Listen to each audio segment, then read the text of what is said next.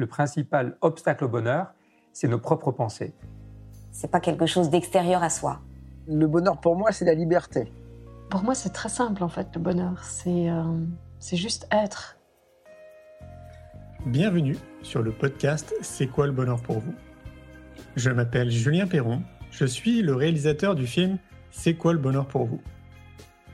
Pendant plus de 4 ans, je suis parti à travers le monde pour interviewer 1500 personnes autour de cette question fondamentale. À travers ce podcast, on parlera bien-être, développement personnel et médecine douce. Je vous souhaite un merveilleux voyage sur la route de la connaissance de soi.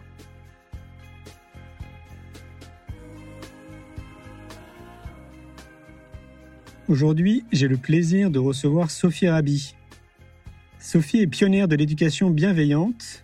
Elle est la fille de l'écrivain agriculteur et fondateur du mouvement Colibri, Pierre Rabi. Maman de quatre enfants, elle gère depuis plus de 15 ans la ferme des enfants, une école alternative en Ardèche, au milieu d'un environnement naturel et ressourçant. Elle a basé cette école sur la pédagogie Montessori, et c'est ce qu'elle appelle aujourd'hui la pédagogie de la bienveillance. Je vous souhaite une belle écoute. Hello Sophie. Bonsoir. Ça va depuis euh, deux minutes Je vais bien. Et bonsoir à tous. Merci d'être là. Ouais, merci, merci à tout le monde. Bah, comme je le disais, euh, c'est vrai que ça fait un petit moment maintenant quand même qu'on se connaît. Euh, on a eu l'occasion d'échanger plusieurs fois et en off et en live et pendant les événements qu'on organise. Mais malgré tout, je sais qu'il y a quand même des gens, euh, évidemment, qui ne te connaissent pas. Donc, euh, je vais te laisser te présenter, Sophie, pour qu'on sache euh, bah, qui tu es, que fais-tu, d'où viens-tu. Dis-nous tout. Je m'appelle Sophie Rabi-Bouquet. pour ceux qui ne, ne le savent peut-être pas encore, je suis la fille de Pierre Rabi, qui est décédé en décembre 2021, mais qui a laissé derrière lui un bel héritage euh, que ce soit en livre, en vidéo, en film et surtout euh, en inspiration, puisqu'il a vraiment inspiré des, milliers et des dizaines de milliers de personnes, euh, dont moi d'ailleurs, je peux le dire aussi.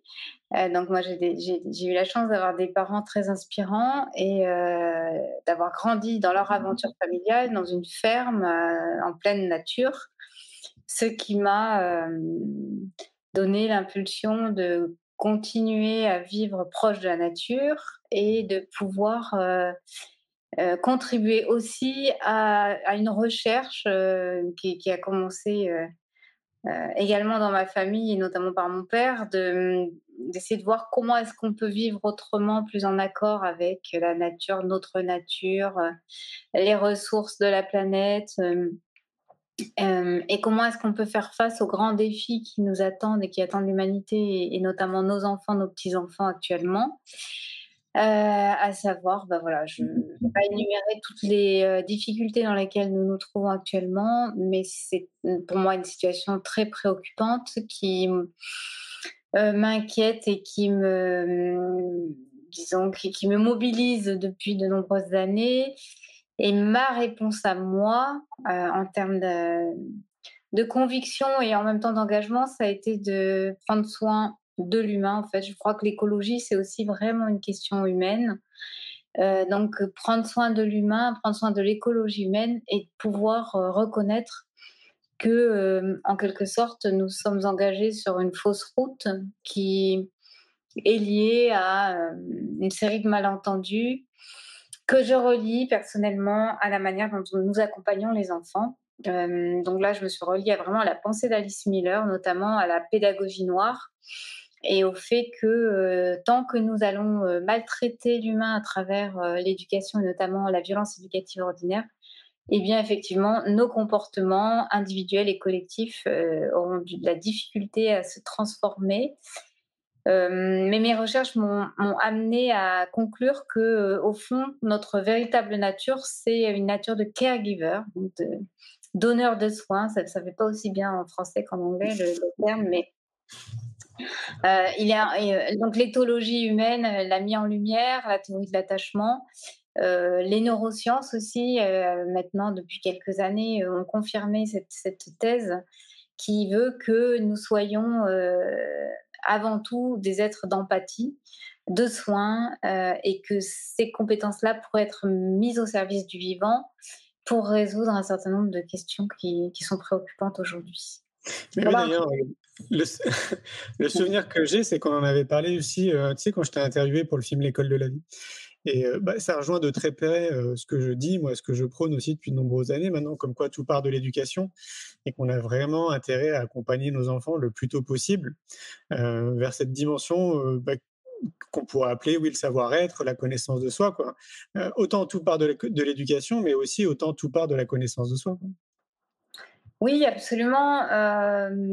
et, fondamentalement, le, tout petit enfant, il est, il est quand même voilà, très naturellement euh, inspiré par le, vivant qui est en lui. Euh, Maria Montessori parlait de guide intérieur. Et euh, notre travail, j'utilise de moins en moins le mot éducation parce que je le trouve galvaudé, je le trouve finalement un peu farceur ce mot, dans le sens où peut-être la vraie solution, ça serait plus d'accompagner, donc de permettre euh, à l'enfant de libérer tout son potentiel, de, de rester lui-même, euh, d'éviter euh, la dissociation que l'on retrouve souvent dans l'éducation, et donc de préserver bah, ce qui est vraiment naturel et vivant à l'intérieur de lui. Oui, c'est ça, de l'accompagner vers ses excellences, là où il est bon naturellement, enfin, ce qui fait que c'est lui et que c'est pas quelqu'un d'autre, hein, tout simplement. Absolument, oui, tout à fait. On est déjà très très bien équipés euh, à la naissance. Donc, euh, réjouissons-nous. mais c'est ça. Tu me dis si je me trompe, mais autant euh, ton père disait que si on changeait l'agriculture, on changerait le monde. Mais moi, j'ai vraiment l'impression que si justement on allait de plus en plus dans cette direction au niveau de l'éducation, on changerait aussi la face de notre planète. Enfin, l'humanité serait complètement différente, quoi, tu vois. Donc, et on répondrait, pour aller dans le sens de ton livre, à tous les enjeux qu'on a à l'heure d'aujourd'hui, mais de manière complètement différente aussi, quoi. Ah ben, moi, j'en suis profondément convaincue. La terre est également un élément hyper important. Là, en ce moment, nous, on a, un stage de permaculture dans notre écolieu. On est vraiment en lien aussi avec cette dimension. Mais mon père disait aussi qu'on peut très bien euh, manger bio, cultiver son jardin, euh, euh, avoir euh, des panneaux solaires et puis euh, maltraiter ses proches ou ses, son voisin et être dans la dualité et le, conflit avec ceux qui sont autour de nous. Et à, ce moment-là, on va perpétuer des drames qui sont malheureusement très très nombreux dans notre histoire et qui en plus s'auto-entretiennent parce qu'un drame appelle un autre drame. Et on sait euh, les conséquences euh, des guerres, les conséquences des génocides, etc. Pour prendre des très grands drames, mais il y a aussi tous les petits drames euh, du quotidien ou de la vie familiale ou de la vie personnelle qui ont aussi une incidence à la fois sur la manière dont, la suite de notre vie va se dérouler et la manière dont on laisse un héritage souffrant aussi à nos enfants. Oui, mais là, tu, tu, parles de la violence éducative ordinaire. Je parle de la violence éducative ordinaire et, et, de ses conséquences. C'est-à-dire, ben, le travail d'Alice Miller, ça a été vraiment de, de mettre en lumière le fait que euh, on ne naît pas violent, on le devient et que euh, toute personne maltraitée ne devient pas forcément maltraitante, mais que l'inverse est vrai. C'est qu'à chaque fois qu'il y a une personne maltraitante, que ce soit une maltraitance qu'elle retourne contre elle-même contre les autres ou de manière même euh, politique, institutionnelle euh, ou euh, contre la nature aussi, parce qu'on est parfois d'une très grande cruauté à l'égard de la nature. En tout cas, il y a de l'inconséquence vis-à-vis de l'environnement et de la nature. Et bien tout ça, c'est vraiment le résultat d'un humain qui est dévoyé, d'un humain qui est altéré dans ses capacités, dans ses fonctions de caregiver, dans, sa capacité à prendre soin. Mm. J'aime bien ce terme caregiver. Ouais, c'est un joli. Ouais, carrément. Et donc, ton livre euh, apporte quoi précisément? Un éclairage, des outils, euh, de l'inspiration euh, ça, génère des déclics? C'est. Écoute, il faudrait demander au lecteur. pour l'instant, les retours que j'en ai, c'est. Sont, sont, positifs. pour moi, c'était un peu la synthèse de toute ma recherche.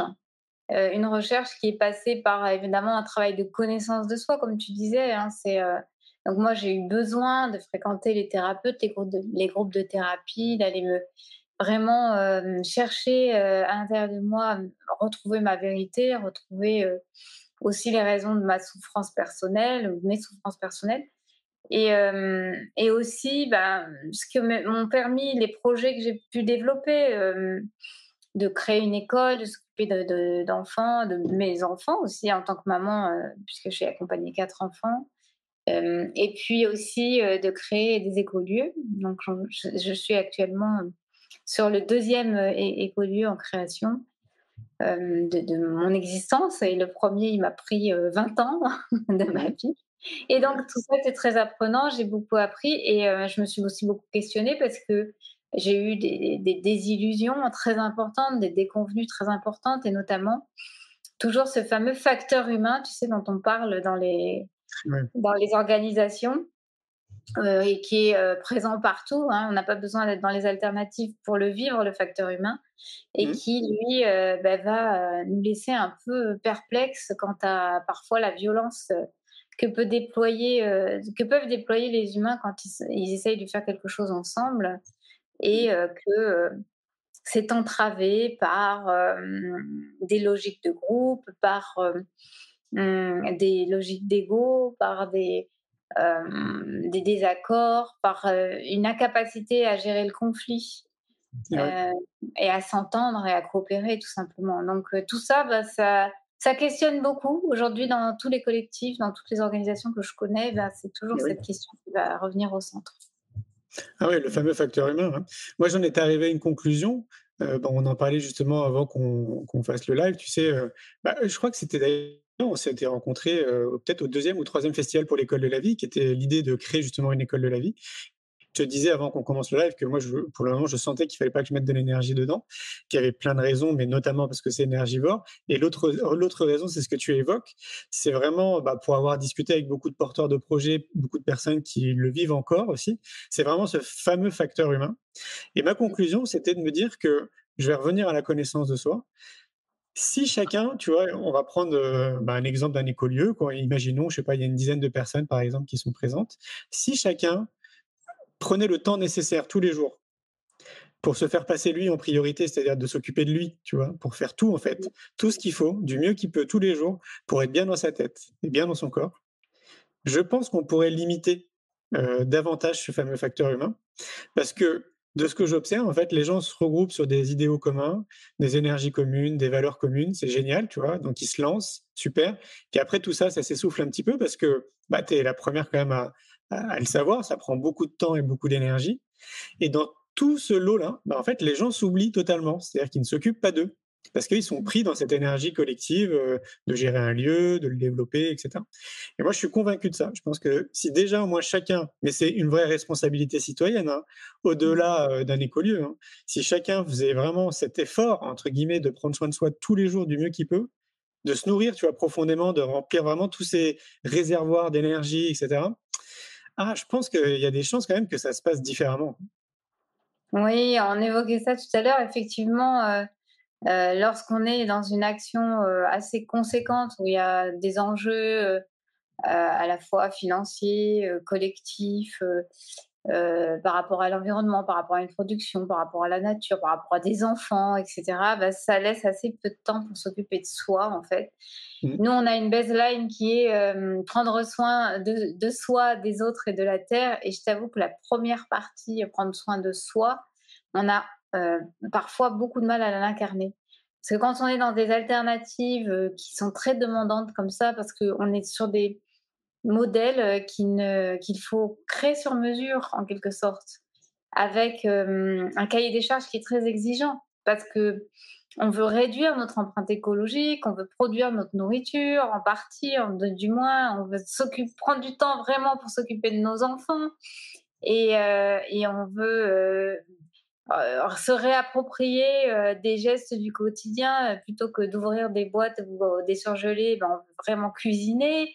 Et puis on veut vraiment construire notre maison. Et puis on veut installer, fabriquer notre énergie. Et, puis, et en fait, quand tu fais la liste de tout ce qu'on veut faire et qu'on essaye de mettre en œuvre, et ben, effectivement, le temps pour soi, il disparaît. Parce que en plus on est on peut pas s'affranchir non plus des contraintes de la société Donc ça aussi, c'est un lourd fardeau parce que finalement, il nous faut toujours une forme juridique avec euh, euh, une partie administrative, avec une partie comptable, avec etc. Et on le sait à quel point tout ça plus c'est important et plus ça prend du temps, c'est énergivore. C'est mmh. euh, donc euh, la difficulté, euh, c'est encore de d'arriver à conjuguer tout ça suffisamment harmonieusement pour qu'on trouve du, vraiment du bien-être et du temps pour soi, quoi. Et ça, ça c'est c'est une vraie tension dans, dans les collectifs dans les écologiques. Ou, Mmh. Et tu, vous avez déjà réfléchi à ça? Il n'y a, pas, a pas de possibilité de, euh, bah, de se faire passer en priorité tous les jours? Je te, je te donnais un exemple, mais peut-être que c'est le cas aussi pour toi. Moi, je suis réveillé à 5h30 du matin, euh, bah, pour plein de raisons, mais notamment une des raisons, c'est que ça me laisse bah, forcément du temps pour prendre soin de moi. Donc ça, c'est lié à ma propre organisation, hein, bien évidemment. Euh, c'est à chacun de l'adapter aussi bah, en fonction de là où il en est. Mais je pense que le fait déjà de se réveiller plus tôt que la moyenne, euh, ça te laisse déjà un petit peu plus de temps pour, euh, pour toi. Mais alors, c'est que tu dors très peu ou tu t'endors euh, tôt? Je tôt. ouais. Ah c'est un vrai. C'est un vrai. En fait, il y a beaucoup de choses qui changent, hein, bien évidemment. C'est un vrai, un vrai choix de vie. Et encore tôt, je ne sais pas si c'est tôt. À 23 heures, je dors. Pour certains, c'est tôt. Pour d'autres, c'est pas Parce que du coup, ça fait 6 heures de sommeil. Oui, donc tout le monde n'est pas capable de vivre à ce rythme-là. Et, mmh, mais oui, c'est sûr que, en fait, moi, ce que j'entends dans ce que tu dis, c'est que toi, tu as une forme de discipline qui te permet euh, de t'offrir aussi, euh, dans, dans, ta discipline, tu, tu intègres vraiment le temps pour toi et le temps. Ça. Ouais. Et tu as dit le mot juste, c'est la discipline. C'est clair. C'est vraiment ça. Et je sais que ce mot-là fait pas écho dans la tête de tout le monde. On n'aime pas trop ce terme de discipline. Ça fait pas plaisir. Mais c'est vrai que c'est une des clés. C'est vraiment une des clés, c'est d'être rigoureux. Et après, tu peux même le transposer. C'est-à-dire que moi, la discipline que j'ai pour moi, bah, je vois en fait que je l'applique aussi du coup dans mes activités professionnelles. Oui, c'est ça. Ça te donne de l'efficacité. Exactement. Ouais. Parce que, oui. Ben, c'est vrai que quand, comme ta thématique à toi, c'est le bonheur, c'est quoi le bonheur? Euh, le mot discipline ne serait pas le premier qui me serait venu à l'esprit pour, euh, pour euh, trouver la recette, tu vois? C'est normal. d'entendre ça. Discipline, sortir de sa zone de confort régulièrement aussi. Mmh donc aller, tu vois, aller chercher, donc sortir vraiment de sa zone de confort assez régulièrement. Et il y a plein de petites choses comme ça qui qui sonnent pas très juste comme ça dans nos oreilles parce qu'on n'a pas forcément envie de sortir de sa zone de confort.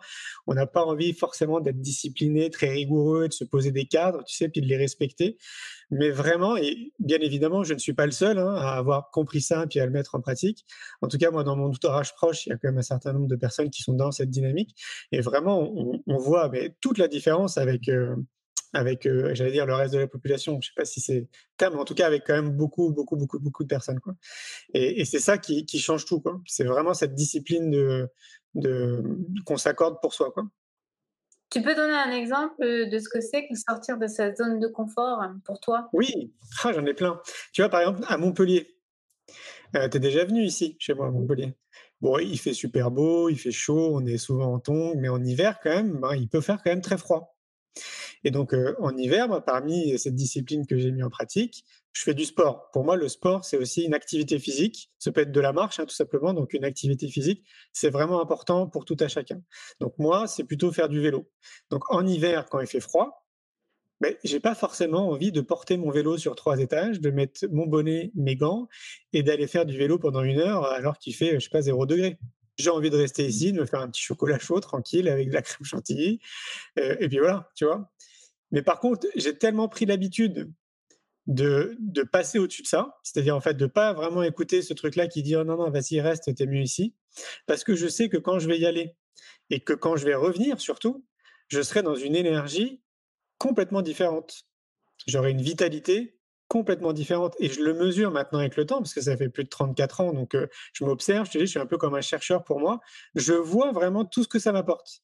Plus de créativité, beaucoup plus connecté aussi à ma partie intuitive, les relations sociales aussi, que ce soit avec ma compagne, mes amis, mes collègues, tout est différent.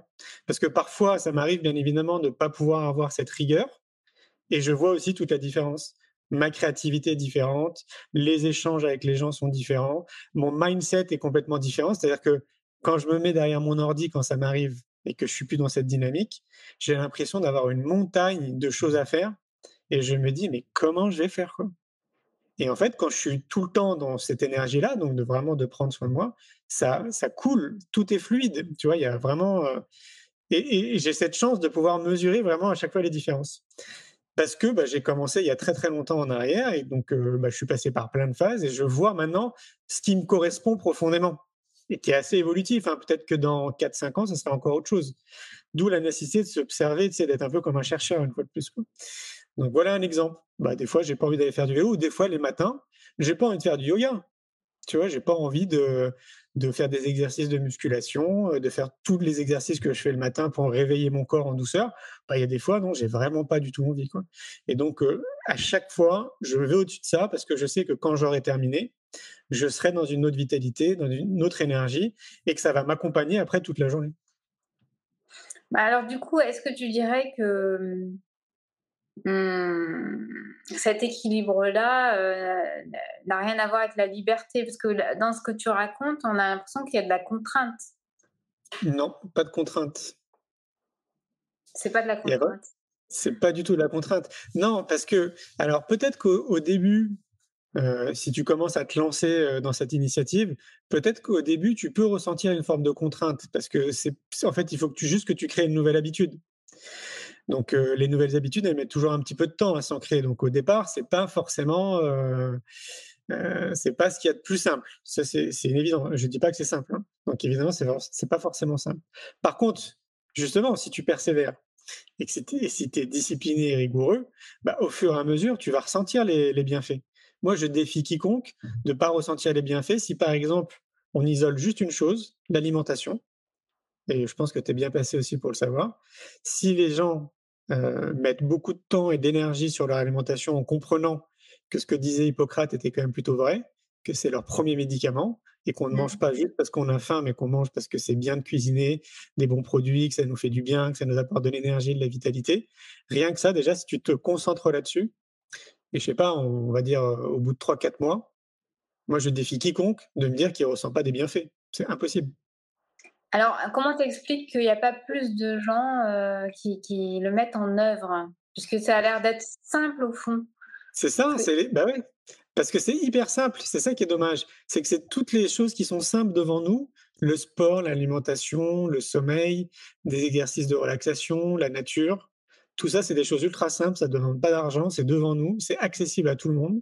Moi, j'habitais en ville pendant 34 ans à Paris euh, et j'ai réussi aussi à faire tout ça. Donc, c'est vraiment accessible, je pense, pour beaucoup, beaucoup, beaucoup de personnes.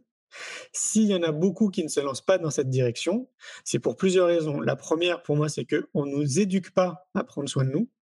Ça ne fait pas partie de notre modèle sociétal. Bien au contraire, on nous fait croire que c'est égoïste, en fait, de s'occuper de soi avant de mmh. s'occuper des autres. Donc déjà, il y a tous ces schémas à déconditionner, tu vois. Donc ça déjà, bah, faut déjà le conscientiser. Et une fois conscientisé, après, il faut se déconditionner de, de, tout ça. Et le deuxième point, bah, c'est que euh, on est dans une société euh, où, bah, c'est pareil, je pense que tu dois en parler dans ton livre. En gros, tout est axé autour de la peur, hein, pour, pour synthétiser. Euh, tout va très très vite, et plus les années passent, plus ça va très très vite. Et donc ça laisse l'impression à une grande majorité de la population de ne pas pouvoir avoir le temps de mettre pause et de se poser les bonnes questions. Mmh Donc, c'est sociétal. On va dire, grosso modo, c'est quand même plutôt sociétal, parce que même l'éducation est liée aussi à notre société. Donc, peut-être les premières choses à faire, c'est éliminer la télévision, aller choisir son actualité, tu vois, aller choisir ses médias, déjà pour libérer un peu d'espace dans sa tête. Parce que oui, si là, tu es, habitué à regarder la télévision quotidiennement, et à suivre, je sais pas, même la radio, les médias qui sont, voilà, le mainstream, quoi, en gros, bah, tu as ton cerveau qui est, déjà quand même bien encombré de, beaucoup de choses pas positives, très anxiogènes, très négatives. Donc là, ouais, c'est très challengeant, du coup, de dire, bon, ok, il a raison, Julien, moi, je commence demain. ouais, c'est ça. Il y a un gourou indien très médiatisé que j'aime bien, que tu dois connaître, qui s'appelle Sadhguru. Oui. Et qui, qui dit que, ben, en fait, on nourrit notre cerveau euh, avec une alimentation, tout comme euh, on nourrit notre corps avec une alimentation. et que si dans notre cerveau on met plein d'infos complètement anxiogènes, de la violence, du crime, voilà, des désastres, et qu'on s'abreuve de ça, effectivement, il, fait des indigestions, quoi. Tout comme on pourrait le faire avec l'alimentation. Donc, moi, je, ce, parallèle me parle bien, effectivement, et que pour pouvoir avoir une vision plus positive, plus claire et plus heureuse de ce que peut être la vie, on a, notre, notre, cerveau il a besoin de se nourrir avec, avec de la beauté, avec, mmh. avec des pensées positives. Et, c'est ça. Mmh. et, c'est intéressant, je reviens à l'alimentation. À l'heure d'aujourd'hui, merci les scientifiques et les neurosciences, ça y est, maintenant on fait aussi le, le parallèle entre ce qu'on mange et ce qu'on pense alors qu'avant, on ne s'intéressait pas trop à ça. Mais maintenant, il y a un vrai parallèle qui est prouvé scientifiquement pour les gens qui sont cartésiens. Euh, vraiment, c'est intimement lié. Donc, euh, ce qu'on mange, c'est un peu ce qu'on pense aussi. Donc, euh, voilà, pour ceux qui seraient intéressés, vous trouverez des études assez rapidement sur le web. Et moi, j'avais envie de te demander, parce que je sais que tu as consulté énormément de personnes, des personnalités, mais et puis toutes plein de gens que tu as rencontrés dans tes voyages en leur posant cette question, c'est quoi le bonheur pour vous? Et est-ce que ce que tu viens de nous partager là, c'est ta propre approche du bonheur ou c'est quelque chose que tu... Enfin, si, tu avais une synthèse à faire de ce que tu as entendu, est-ce qu'il est y a des grandes lignes qui émergent Et, c'est quoi ces grandes lignes que tu aurais entendues chez, chez les autres aussi Voilà, qu'est-ce qu'est-ce qui vient de toi? Qu'est-ce qui vient de, de l'enquête que tu as fait et euh, quelles, sont les grandes lignes? Bah, Je crois en fait que c'est euh, la substantifique moelle de tout, de mes voyages, de mes rencontres, des interviews, de mes lectures, euh, de mes méditations, de, de, toute ma vie en fait jusqu'à jusqu'à présent. C'est vraiment ouais, la substantifique moelle de, tout ça. Donc comme je te le disais, le sport, l'alimentation, le sommeil, la nature, les exercices de relaxation, ça, ça nous concerne tous et ça ressort très souvent. Ça ressort vraiment très très souvent. Après, il y a une fameuse étude aussi qui est l'une des études la plus connues autour du bonheur, c'est qui a été menée pendant 75 ans par Harvard et qui montre que bah, le plus important de tout, c'est le lien social et c'est notamment la qualité des liens sociaux que tu tisses, mmh. euh, que ce soit d'ailleurs euh, des amis, la famille, euh, la relation que tu as avec ton chéri, ta chérie. C'est vraiment ça l'ingrédient le, plus important pour un être humain.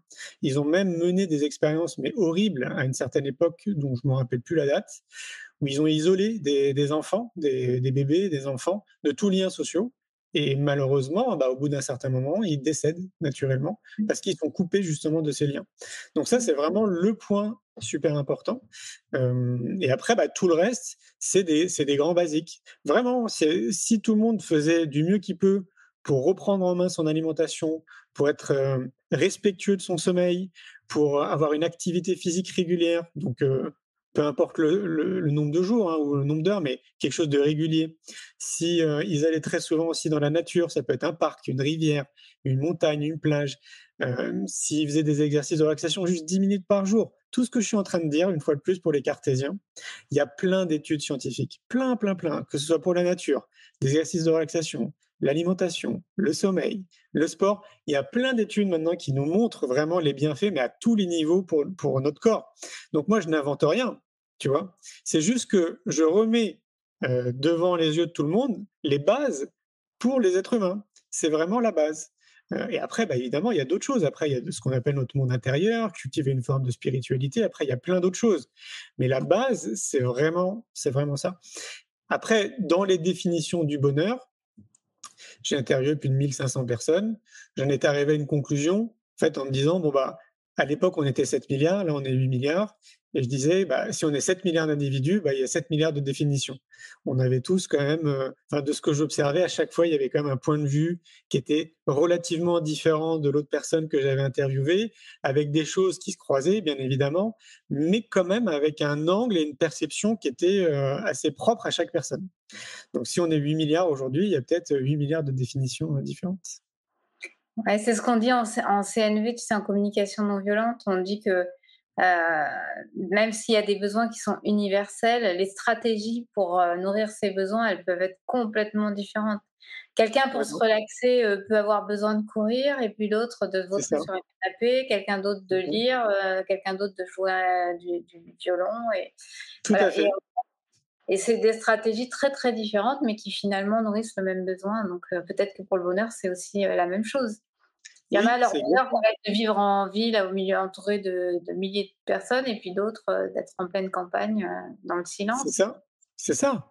D'où l'importance, tu vois, de se positionner en tant que chercheur, de vraiment apprendre à se connaître, de vraiment savoir qu'est-ce qui est bon, qu'est-ce qui me nourrit, c'est quoi mes besoins. Parce que tu viens de le dire de manière très juste, on est quand même tous différents.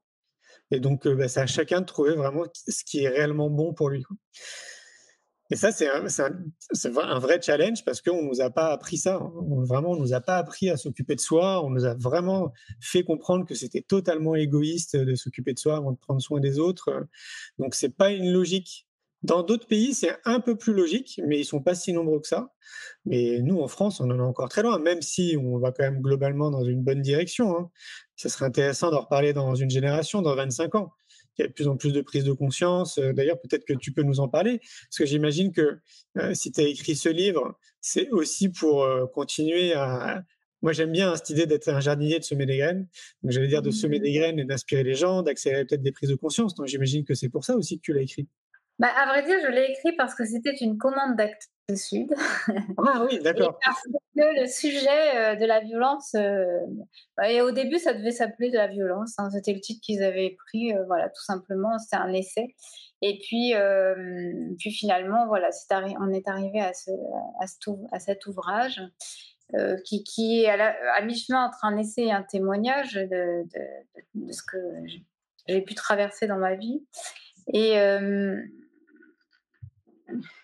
je crois que s'il y a eu ce besoin de, parler de ce sujet, c'est parce que euh, bah, le sujet de la violence, il, est, constant, il est tellement présent tout le temps, tout le temps, tout le temps dans nos vies, et que euh, finalement, il représente assez bien.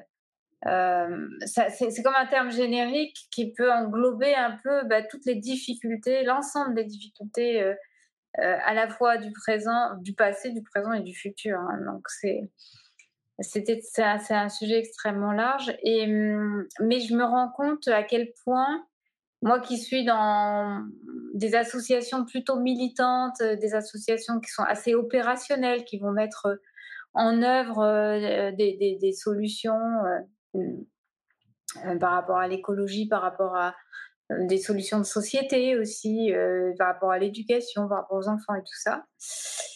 Euh, bah, que, il n'y a rien qui pourra vraiment se mettre en œuvre de manière durable si on ne s'occupe pas de cette question-là. Cette question de la, de la violence, cette question de, de ce qui nous anime en profondeur, euh, dans, en lien avec nos souffrances, en fait. Donc, parce que la violence, c'est vraiment le résultat de la souffrance. C'est vraiment ça qui, s'exprime. Et donc, d'où la notion de prendre soin, euh, dont tu, viens aussi de parler. Mais c'est prendre soin, d'être euh, des caregivers pour nous-mêmes, pour les autres et pour la nature. Donc, c'est vraiment réhabiliter cette capacité que nous avons euh, de manière assez naturelle, assez innée, mais il faut aller la chercher un peu loin parce qu'elle est bien ensevelie sous des couches de, de drame, hein, de, de, de, comment on va dire, euh, oui, de, d'événements qui se sont superposés euh, dans nos histoires et qui font que, euh, eh bien, nos capacités à prendre soin, elles, ont pris un, sérieux coup dans l'aile et il faut les désencombrer un peu de, tout ce qui nous a fait mal, de tout ce qui nous a blessés dans nos histoires, de tout ce qui a été toxique aussi hein, en termes d'éducation. Enfin voilà, moi je crois que on est dans un système éducatif et notamment euh, euh, le système scolaire euh, qui, qui, ne prend pas soin d'une partie, d'une partie de, la personne qui est très sensible et précieuse. Le simple fait d'être en compétition, d'être constamment jugé, noté, évalué, classé, de, devoir étudier des sujets qu'on n'a pas choisis, qui, qui viennent qui contreviennent en fait à notre enthousiasme naturel, à nos élans d'apprendre, de créer, de découvrir. Bon, mais tout ça fait qu'on s'est créé en fait un petit, un petit enfer, et pas que pour les enfants, pour les adultes aussi. Il y a énormément de gens en souffrance. La preuve, tu, tu, as sans doute entendu parler de, de la grande démission qu'on appelle Big, Big Quit aux États-Unis, qui est considérable. Et donc, qui nous a montré, bah, suite à la crise sanitaire, euh, que quand les personnes se reconnectent en fait à euh, ce, qui est, ce qui est vraiment à l'essentiel, euh, il y a l'impossibilité de faire comme avant. Il y a l'impossibilité d'accepter ce qui devient à un moment donné inacceptable parce que on, fait, on fait pause et vraiment on se rend compte de ce qu'on vit, de ce que sont nos vies. On se rend compte aussi de ce qu'est la vie, que la vie, tu l'as dit tout à l'heure, est quelque chose de d'éphémère, de court, de et dont on a besoin de prendre soin à ce titre parce que elle est, comme elle est, elle est courte, elle est précieuse aussi. Mmh. et euh, qu'on n'a plus envie de la gaspiller. Enfin, c'est comme ça que je l'interprète. Après, j'ai vu pas mal de choses là-dessus parce que ça m'a quand même bien interpellé ce phénomène de la grande démission. Aux États-Unis, c'est un tiers des salariés. Hein, euh, ouais, c'est énorme. C'est mmh. énorme. Et en France, on parle de entre 700 000 et 1 million de personnes euh, mmh. qui auraient quitté leur, leur, vie d'avant. Après, il y en a pas mal qui y sont retournés, paraît-il aussi. Mmh, ouais, ouais. Euh, il y a la réalité financière et la réalité matérielle qui, qui, a rattrapé pas mal de gens. Mais, euh, mais cet élan-là, il est, il est, stupéfiant. Il est, ben, ça veut dire qu'en fait, il y a plein de gens qui sont pas bien dans leurs chaussures, quoi, euh, et, et, mmh. en désaccord profond avec ce que la routine du quotidien leur fait vivre. Hein. Voilà. Donc, mais oui. Mmh. Oui, puis ça va de pair avec leur métier. Hein. Beaucoup font un métier qui est purement alimentaire, donc forcément, on ne peut pas considérer qu'ils soient épanouis dans leur monde professionnel, tout en sachant que c'est là où on passe le plus de temps aussi, globalement, dans notre vie. donc là, encore un point aussi sur lequel il serait intéressant de faire évoluer un peu les mentalités. Après, c'est sûr qu'on va de plus en plus dans cette direction, hein, mais le gap est encore loin hein, quand même de passer. Moi, je remercie le confinement. Tu vois, je ça me fait penser à ça parce que je trouve qu'il y a eu des accélérations de prise de conscience, comme tu le dis, hein, c'est le fait qu'il y ait des gens, qu'il y a un million de, euh, Français qui, qui, quittent leur job, c'est quand même pas rien, parce que justement, il y a des prises de conscience. Et ça, je trouve, c'est le côté positif, notamment de ce qu'on a vécu. Et encore, c'est des chiffres, je ne sais pas d'où viennent ces chiffres, mais moi, j'ai l'impression que c'est beaucoup plus de personnes que ça en réalité. Parce que oui, enfin, ils ont réussi à mettre pause. Ils n'avaient pas le choix, en fait. Donc, bah, quand tu mets pause, oui, bien évidemment, ça y est, des questions qui te viennent à l'esprit de manière totalement naturelle. Quoi. C'est ça. Et c'est ça. Et ouais. Mmh c'est ça. après, ça pose la question, enfin, j'avais envie de te poser cette question aussi de savoir toute cette démarche autour du, du, bonheur, est-ce que ça te permet justement d'avoir une vision, une vision un petit peu méta de ce qui pourrait se passer sur un plan sociétal?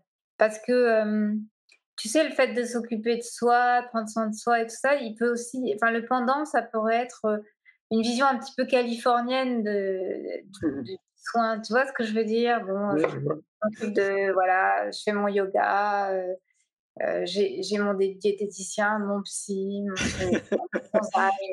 voilà. Et, c'est pour, on pourrait le caricaturer un petit peu comme ça, et ce serait dommage. Parce que j'entends bien ce que tu dis par rapport à, à l'essentiel qui est de prendre soin de soi avant tout. Et en même temps, je me dis, mais où est-ce que ça nous mène en termes de société? Euh, Je m'interroge. Le danger pour moi, c'est si euh, la société s'en empare, si les médias s'en emparent, si les industries s'en emparent. S'ils voient en fait là-dedans des thunes à se faire, euh, on, peut aller dans cette direction, c'est possible. Mais quelque part, ça restera tout de même positif parce que, ben, enfin, une grande majorité de la population, déjà au moins, auront pris conscience. Donc, je pars dans l'hypothèse où euh, vraiment le mainstream s'empare du sujet, la société, les politiques, tu vois, vraiment, euh, ça devient quelque chose euh, d'important, on va dire. Bah, au moins, le job aura été fait. On aura touché des millions et des millions de personnes à se poser les bonnes questions. Mais d'un autre côté, effectivement, bon, c'est un peu caricaturé, hein, comme tu le dis, mais on pourrait se retrouver dans une. je ne sais pas s'il y a déjà des gens qui ont été en Californie, mais moi, du coup, oui, je vois très bien ce que tu veux dire. Et en même temps, c'est la culture américaine Je pense pas que nous, on puisse vriller dans ce type de, culture ici en France. C'est quand même très différent euh, culturellement, notamment la Californie. Hein. Là, c'est même pas les États-Unis. Pour moi, c'est la Californie de New York et notre culture française. C'est vraiment une façon de percevoir le monde qui est complètement différente. Donc, je pense pas quand même qu'on pourrait en arriver là. Mais si on devait plus ou moins se rapprocher de ça, pour moi, c'est parce que les médias, le monde de l'entreprise euh, auraient flairé euh, bah, l'idée de, gagner des sous en fait autour de ça. Quoi. Et donc du coup, ça change totalement le game, effectivement. C'est quand même déjà là, ça, puisque quand tu regardes même euh, les étals de livres sur le bien-être, la santé, l'alimentation, tout ça, les livres, les stages, le, côté développement personnel. Ah, c'est minoritaire. Hein. Et puis tu vois dans sans doute, mais, mais ça, ça, ça, ça, existe quand même. Il y, a, il y, a, des personnes qui peuvent se sentir exaspérées par les, les, prix qui sont pratiqués, par exemple, dans les salons de bien-être ou d'écologie, ou, de, ou euh, pour avoir une, la super casserole, il faut, il faut lâcher 300 euh, euros, tu vois. Mmh. Et, et euh, voilà, ça pose la question, du coup, est-ce que le bonheur, c'est pour tout le monde, tu vois ça, je pense pour une grande majorité. Moi, j'essaie toujours de réfléchir de manière très globale.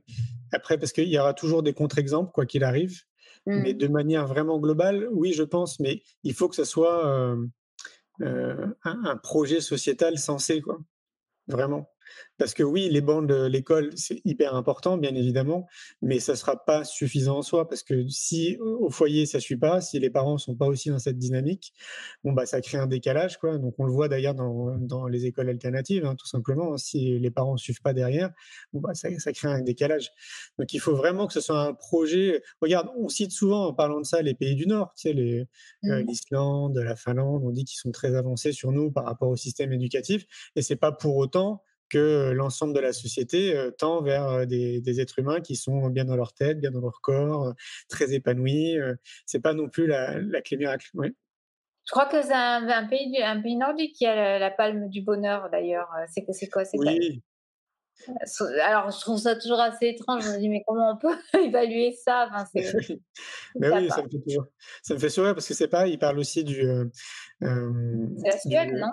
Du tout euh, du Bhoutan, pardon. Le Bhoutan, tu sais, où ils mesurent, justement, ils ont le produit intérieur du bonheur, mmh. mais euh, qui est pour moi est plutôt un appel euh, marketing commercial qu'autre chose, parce que moi j'ai j'ai une amie avocate qui va très souvent là-bas pour des projets, et elle me dit que c'est pas du tout, enfin quand tu es sur place, t'as pas l'impression de, de vivre dans du bonheur, quoi.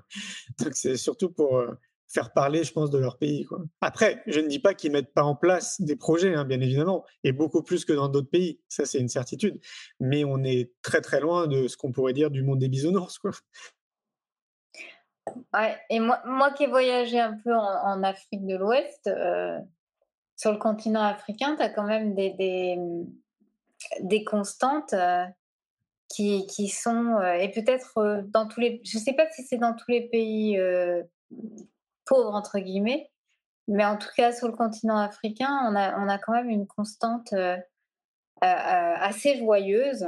ce, sont des, ce sont des cultures où on, on, rit beaucoup, où on joue de la musique, où on danse.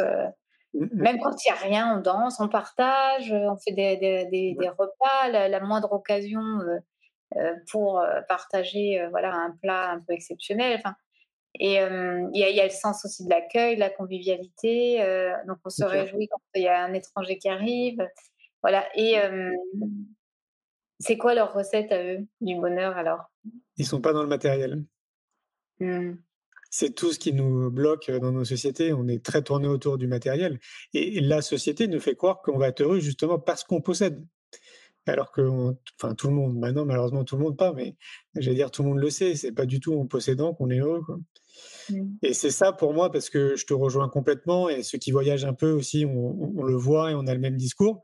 Mais ma conclusion, bah, tu me diras d'ailleurs si tu la partages, c'est parce que justement, ils sont pas, ils ont pas de, dans la possession matérialiste, quoi. Ils sont pas du tout là-dedans, quoi. Ils sont juste euh, dans la vie de tous les jours, tout simplement, quoi. Manger, dormir, être avec les gens, rigoler. Euh, mais ils sont pas du tout ouais, dans, dans, cet aspect très matérialiste euh, de nos sociétés bourgeoises, quoi. Parce que c'est une grande question bourgeoise hein, de se poser la question c'est quoi le bonheur pour moi euh, Ils se posent pas beaucoup cette question hein, quand tu vas dans ces pays-là. Et il y a une richesse, souvent, parce que là, là tu vois, je, je, viens de voir passer mon ami qui est Touareg, là, par la fenêtre, qu'il est, il est en séjour chez nous. Et lui, bah, il vit dans le désert du Sahara, il vit vraiment à 200 km de la première ville. Ah, mais je le connais. El il, était venu, il était venu au festival? Oui, je Ok, crois. je vois. Oui, Ouais. je vois. Ok. Et euh, ah bah oui, il avait vendu des bijoux, je pense. Oui, hein. oui, oui. Tout à fait. Et lui, euh, bah, il raconte, il nous raconte souvent comment ça se passe chez lui. Et euh, là, une des richesses, il me semble aussi, bah, tu parlais du lien social tout à l'heure. Alors le lien social, il est énorme chez eux. Euh, et il y a une espèce de sécurité que tu tu, peux jamais être te retrouver euh, exclu, te retrouver seul, te retrouver démuni en termes de soutien. euh.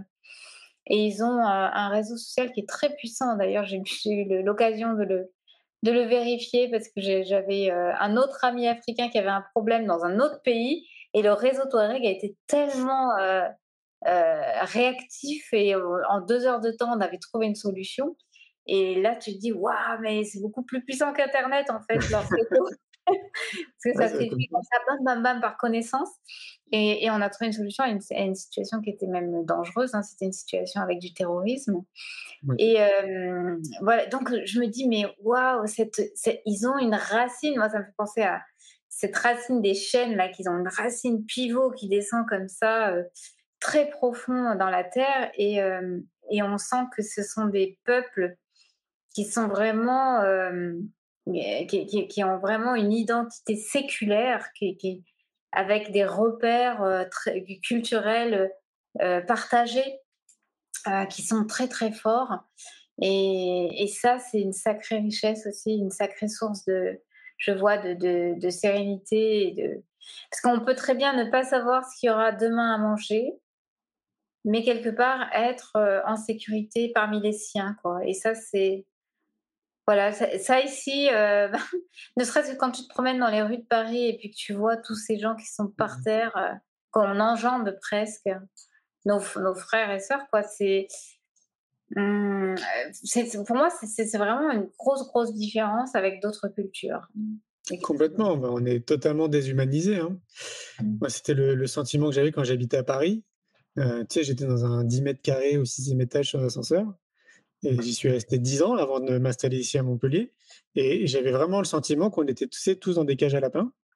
Et ça m'est arrivé tellement de fois, tu sais, de sortir de chez moi et de sentir qu'il y a quelqu'un qui sort au même moment aussi dans le couloir. Mais le fait qu'il m'ait entendu sortir, il attend. Tu vois, genre pour pas me croiser, quoi, pour pas me dire bonjour. euh, Très, très spécial. Et puis, bah, ou de croiser des gens quand tu montes ou quand tu descends, bah, c'est la base, quoi. Bonjour. bah, les gens, ils te disent pas bonjour, quoi. Ouais, c'est ça. Combien de fois, ouais, combien de fois ça, ça m'arrive encore, même aussi. hein. C'est assez incroyable. C'est comme si on était, tu sais, tous sur pilote automatique euh, et qu'on voyait pas du tout ce qui se passe autour de nous, qu'on réfléchit même plus. Et voilà, moi, l'image que j'avais à l'époque, c'était des cages à lapins. Peut-être que maintenant, ça pourrait être une autre image. ouais. Pilote automatique, on est tous sur pilote automatique. Et c'est quelque chose qui est aggravé par euh, aussi les prothèses numériques, parce qu'aujourd'hui, ben, la plupart des gens ne, ne peuvent même pas entendre, en fait, parce qu'ils ont des, des, des écouteurs. Mm. les oreilles, donc ils ne peuvent même pas entendre euh, les autres autour. Euh, et on ne les voit pas non plus, parce que le cerveau est accaparé, on est relié dans d'autres espaces-temps. Donc, de toute façon, voilà, le... Ah ouais, t'es plus connecté à- aux gens, c'est clair. Ah ouais. c'est Ça ça. désindividualise complètement, c'est sûr. Mais moi, je rencontre quand même beaucoup, justement, de cette jeune génération 20-30 ans qui passe à l'action, euh, chose que ma génération à l'époque ne faisait pas. Moi, j'étais un peu comme un ovni, tu sais. euh, c'était, je me sentais un peu seul quand même dans mes, dans mes idées, dans ce que je faisais, euh, dans ce que j'avais envie de faire, dans mes projections. euh, j'étais quand même un peu seul.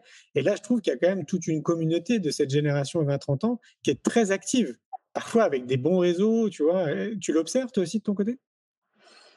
Alors, oui et non. C'est-à-dire qu'en ce moment, moi, j'observe euh, deux phénomènes. J'observe un phénomène où, oui, on va vraiment, euh, il y a comme une marche en avant comme ça pour aller euh, se demander, bon, bah, qu'est-ce qu'on peut faire, quelles sont les solutions? Donc, nous, ici, on a un lieu où on accueille, donc il y a pas mal de groupes de transition qui passent et il y a pas mal de jeunes entre, oui, 18 et 30 ans qui viennent, par exemple, des groupes qui voyagent à vélo, qui cherchent des innovations ou qui sont en transition après des études qui ne font plus sens et qui veulent, qui, qui cherchent la suite de leur chemin, etc. Donc ça, c'est vrai, ça existe et c'est là.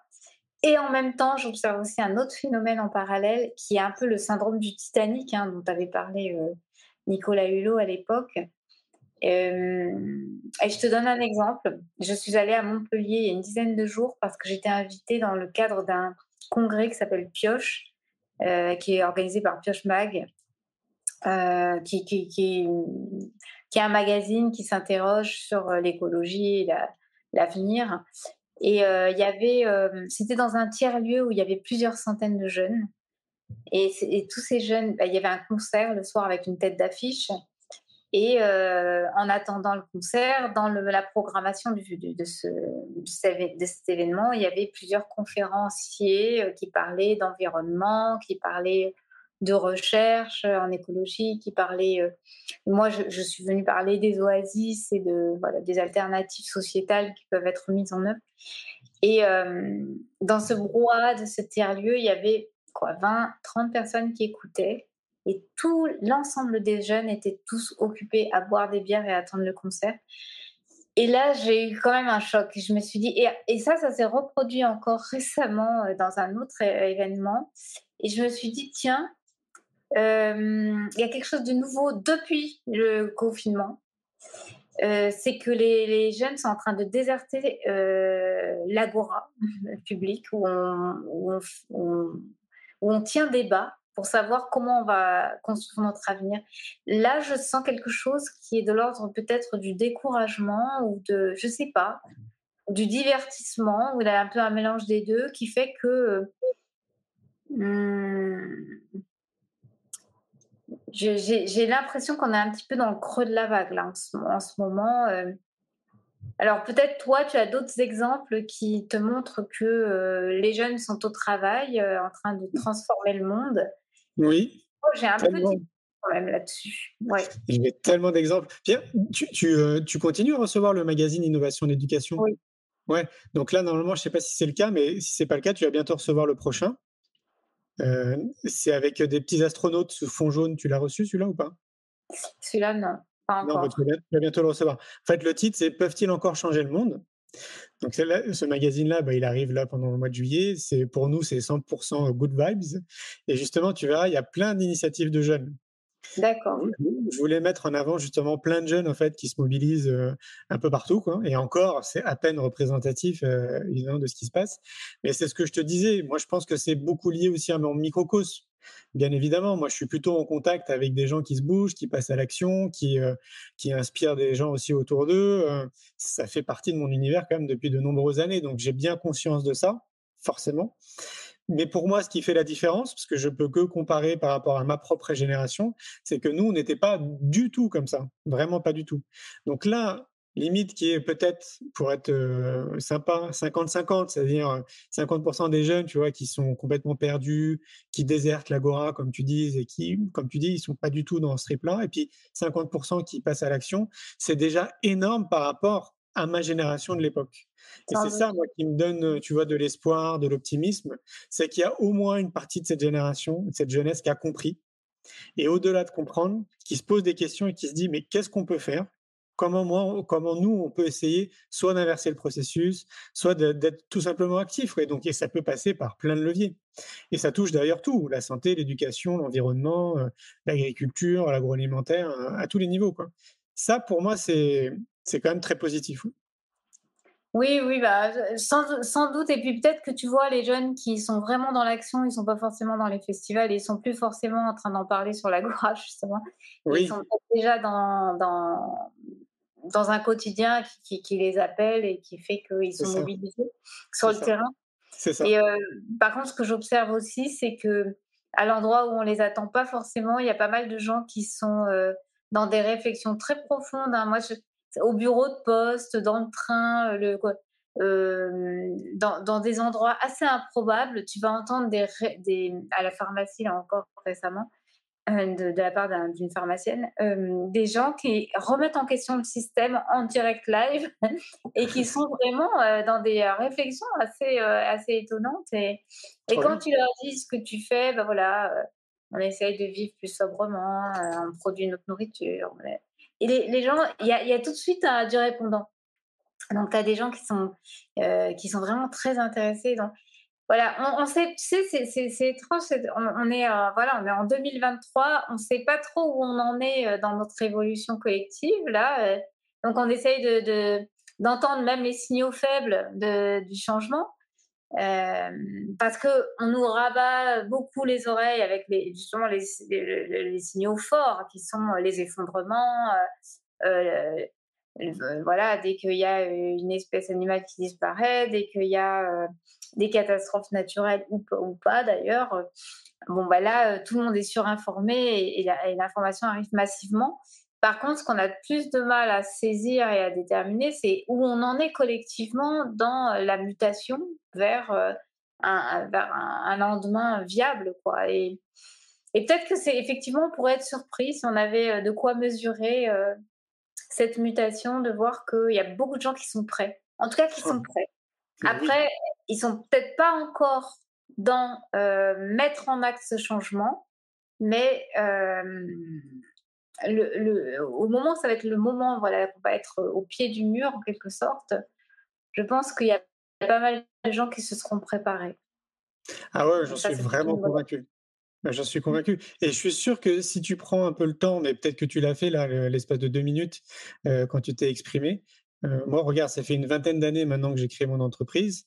Donc en 20 ans, j'ai vu quand même l'évolution à tous les niveaux et ça a évolué positivement. Parce que je peux te dire, juste un exemple, hein, 2003, je crée mon entreprise. Euh, je vais voir en fait le monde de, l'entreprise pour parler de séjour bien-être et éco-responsable que je venais de créer. Il y avait beaucoup de chefs d'entreprise à l'époque ou de DRH qui pensaient que j'étais un gourou, que j'avais euh, créé une secte. Tu vois 2003. Et regarde maintenant dans le monde du bien-être, on parle très facilement de yoga, de méditation, ça s'intègre dans le monde de l'entreprise, à l'école, on parle facilement de sophrologie, aussi d'hypnose, tu vois, tous ces termes que je pouvais même pas employer moi à l'époque. Parce que tu imagines, c'était juste le mot bien-être. Donc, on avance très très lentement en France, ça c'est une certitude. Mais pour moi, on avance quand même. On avance quand même dans la bonne direction. Et, je pense que, je te dis, si tu prenais peut-être un peu plus le temps, tu verrais en fait quand même qu'il s'est passé énormément de trucs euh, très positifs dans, notre société, à tous les niveaux, même au niveau de l'éducation. Et donc, euh, je sais que moi, j'ai un penchant très optimiste, très mmh. positif, que je cultive, je le sais très bien.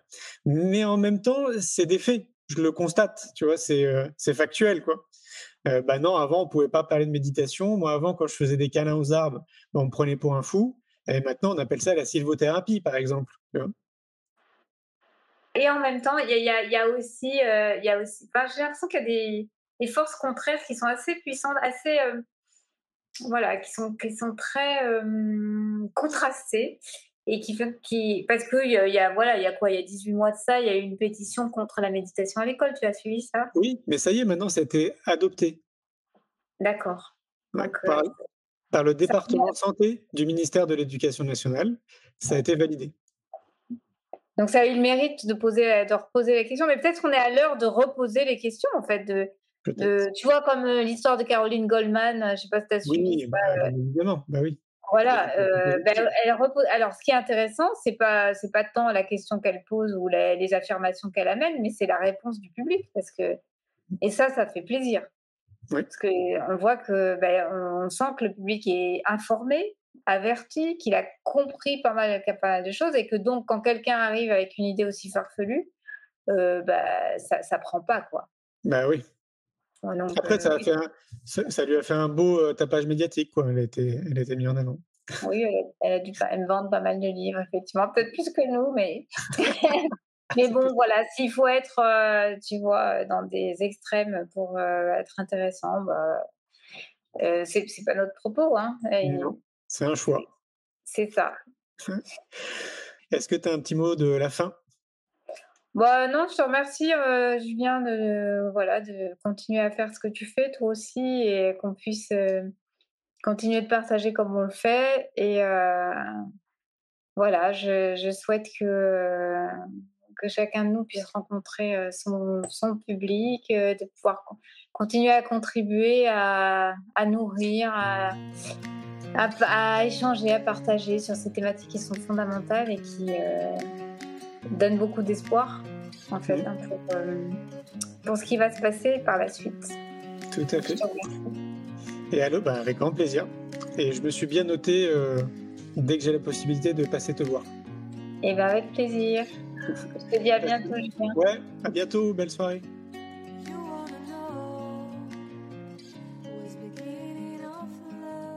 Un grand merci pour votre écoute. J'espère que vous avez passé un bon moment avec nous. Pour prolonger l'expérience C'est quoi le bonheur pour vous? Et continuer votre cheminement sur la connaissance de soi, je vous invite vivement à lire mon livre C'est quoi le bonheur pour vous? que vous trouverez dans toutes les librairies. Jouez et amusez-vous avec le jeu de cartes entre amis, avec des inconnus, dans le monde de l'entreprise, à l'école.